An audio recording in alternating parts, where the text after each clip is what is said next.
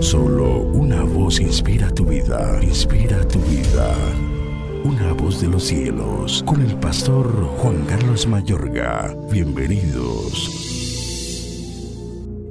El cual nos ha librado de la potestad de las tinieblas y trasladado al reino de su amado Hijo, en quien tenemos redención por su sangre, el perdón de pecados. Colosenses 1:13 al 14. Expresiones como endemoniado, tener un espíritu malo o estar bajo el poder de demonios tienen fundamento bíblico, mientras que las expresiones posesión demoníaca, poseído por demonios e incluso poseído por el diablo son términos que han sido casi universalmente empleados para tratar los casos más severos de entrada de espíritus extraños en las personas, exagerando con ellas el poder de Satán y degradando al ser humano. De hecho, posesión demoníaca causa más sensación que demonización, pero es necesario, mi amigo y amiga, renunciar al sensacionalismo con frecuencia, liberar es un trabajo arduo, también agobiante, pero vital para desplegar la misericordia de Dios a aquellas personas heridas y afligidas por espíritus inmundos. Mi amable oyente, el poder de Dios es tan grande que degrada a Satanás y su poder y está a favor de los afligidos por demonios. Hay esperanza para los endemoniados, tanto creyentes como incrédulos.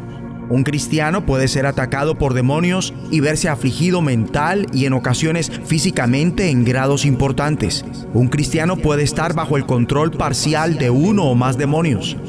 Hay personas que no solo pueden perder el control cuando los demonios lo toman, sino alcanzar una insuficiencia mental de tal nivel que sea incapaz de buscar ayuda, ni siquiera fijarse que la necesita. Los endemoniados graves son responsables ya que han llegado a esa condición por medio de una serie de decisiones conscientes que conlleva preferir la influencia de demonios sobre su vida.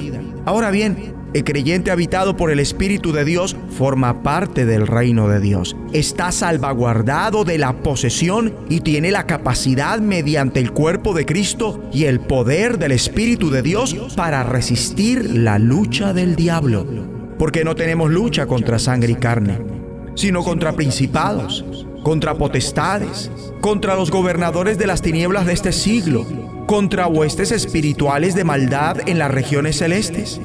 Por tanto, tomad toda la armadura de Dios para que podáis resistir en el día malo y habiendo acabado todo, estar firmes.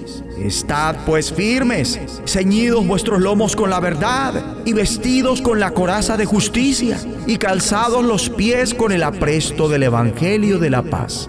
Sobre todo, tomad el escudo de la fe con que podáis apagar todos los dardos de fuego del maligno y tomad el yelmo de la salvación y la espada del Espíritu, que es la palabra de Dios, orando en todo tiempo con toda oración y súplica en el Espíritu y velando en ello con toda perseverancia y súplica por todos los santos.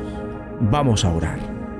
Digamos en unidad, Dios y Padre, guíanos siempre en la toma de decisiones y ayúdanos a identificar a los demonios para ser libres de ellos o para impedir, en dado caso, a toda costa, ser invadidos por ellos.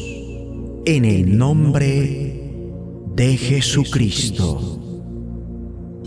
De los cielos Escúchanos, será de bendición para tu vida. bendición para tu vida.